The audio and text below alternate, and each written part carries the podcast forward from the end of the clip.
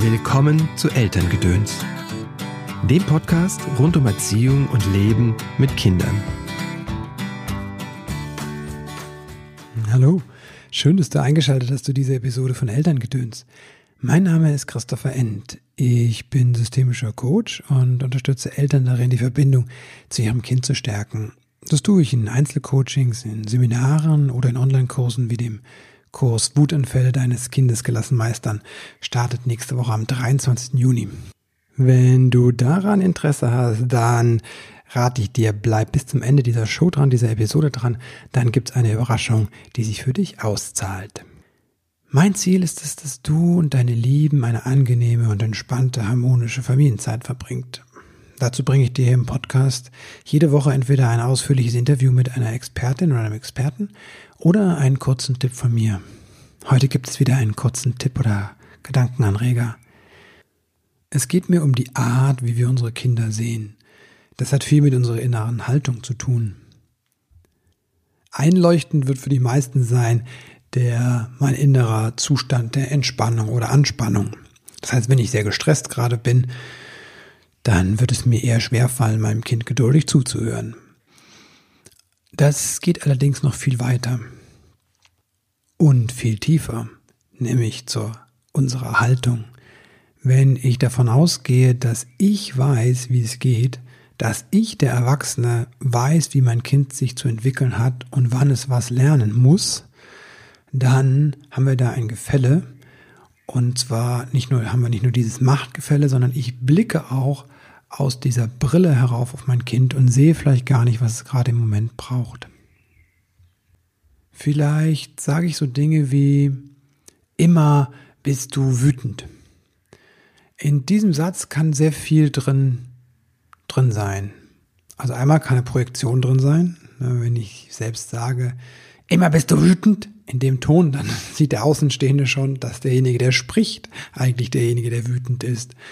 Und vielleicht ist auch Wut auf der Seite des Kindes, aber es kann auch was völlig anderes sein. Ne? Es kann auch äh, einfach eine Verzweiflung sein oder eine Traurigkeit da sein, eine Überforderung. Auf jeden Fall sieht derjenige seine eigene Wut nicht. Das nennt man Projektion. Da drin, immer bist du wütend, ist auch eine Verallgemeinerung drin. Das heißt, ich unterstelle meinem Kind, dass das immer so ist. Wenn wir genau darüber nachdenken, sehen wir schnell, dass die wenigsten Dinge immer so sind, außer die Schwerkraft zum Beispiel, solche Gesetze. Aber ich bin kein Physiker. Aber in diesen zwischenmenschlichen Dingen, in der Psychologie, müssen wir immer vorsichtig sein. Sollten wir immer vorsichtig sein? Dürfen wir vorsichtig sein, wenn wir das Wort immer hören? Das schafft eine Realität, die es dem anderen auch unmöglich macht, auf eine Weise dem zu entkommen selbst wenn das so war, dass die Male, die wir das beobachtet haben, das Verhalten aufgetreten ist jeweils, in dem Moment, wo ich immer sage, dann ähm, schreibe ich das in die Zukunft fort. Und das ist so mächtig, so machtvoll, so, ähm, ja, so bindend teilweise, was Eltern sagen und denken von ihren Kindern. Und natürlich schwingt in immer bist du so vor, bist du so wütend auch ein Vorwurf mit. Und auch das ist gefährlich, da Wut hat zum Beispiel hat seine Berechtigung. Wut hat, ist eine ganz wunderbare Kraft und die brauchen wir zum Leben und zum Überleben, sonst hätten wir die nicht. Und immer bist du so wütend als Vorwurf, sprich dem anderen, sprich dem Kind diese, diese Wut, dieses Gefühl ab, die, ja, die Erlaubnis, wütend zu sein eigentlich.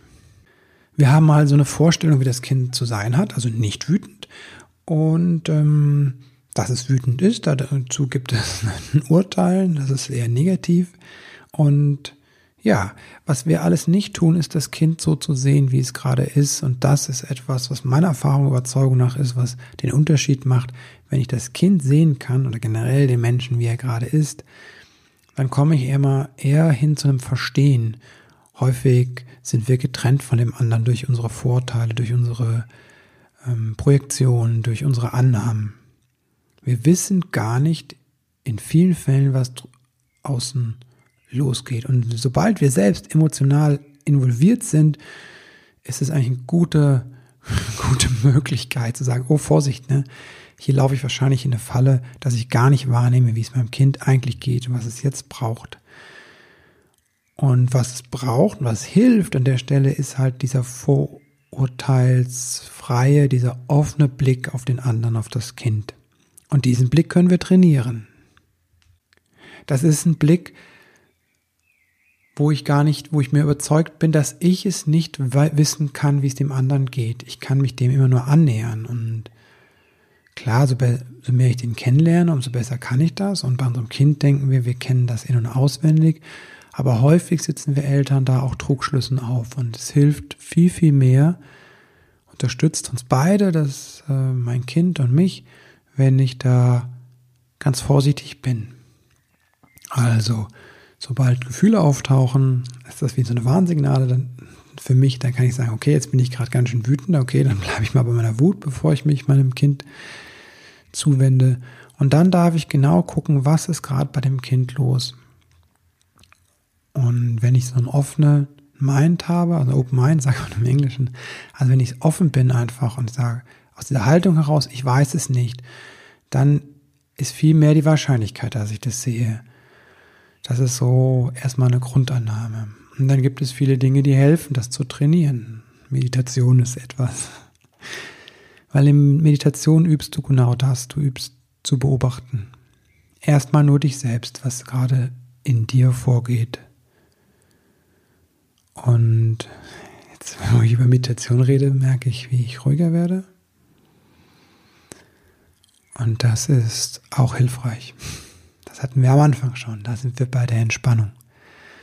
Wenn ich entspannt bin, dann kann ich ganz anders den anderen wahrnehmen, als wenn ich schnell bin, als wenn ich verstrickt bin, als wenn ich wütend bin. Genau, und wenn du möchtest, kannst du ja mal schauen, wie offen siehst du wirklich dein Kind und an welchen Stellen siehst du es vielleicht nicht und wünscht es dir zu sehen. Ja, wenn du Lust hast, ein bisschen hinter diesen Vorhang zu gucken und ein bisschen anders mit deinem Kind umzugehen, im Wutanfall, aber auch bei anderen großen Gefühlen oder generell im Leben mit deinen Kindern, dann bist du ganz herzlich eingeladen zu dem Online-Kurs Wutanfälle deines Kindes gelassen meistern. Der beginnt nächste Woche am 23. Juni. Es ist ein intensiver Prozess, also es gibt viele Videos und äh, kleine Aufgaben. Das war das nicht das Wesentliche. Das Wesentliche sind diese Live-Webinare, in denen ich mit euch äh, euch eine Methode, dir eine Methode an die Hand gebe, wie du dein Kind begleiten kannst und so, dass dein Kind sich gesehen fühlt. Das ist also bedürfnisorientierte und sehr beziehungsorientierte Arbeit und die ist sehr achtsam. Also Meditation gibt es auch und das ist auch etwas, wo du ein bisschen zur Ruhe kommen kannst. Ähm, ich zeige dir auch eine Meditation, die du dann auch noch auf CD bekommst. Also wenn du Lust hast, dann schau mal auf der Seite christopher-end.de. In den Shownotes findest du auch den Link. Jetzt noch der kleine Bonus. Wenn du den Kurs buchst und den Rabattcode Elterngedöns eingibst, Elterngedöns in einem Wort und mit Ö, dann erhältst du nochmal einen 10 Euro Rabatt als Early Bird. Der Rabattcode gilt bis Donnerstagabend, also beeil dich, das ist ein Early Bird für dich als Hörerin oder Hörer. Okay, das war's für heute. Ich wünsche einen ganz wundervollen Tag und eine wunderbare Woche und bis bald.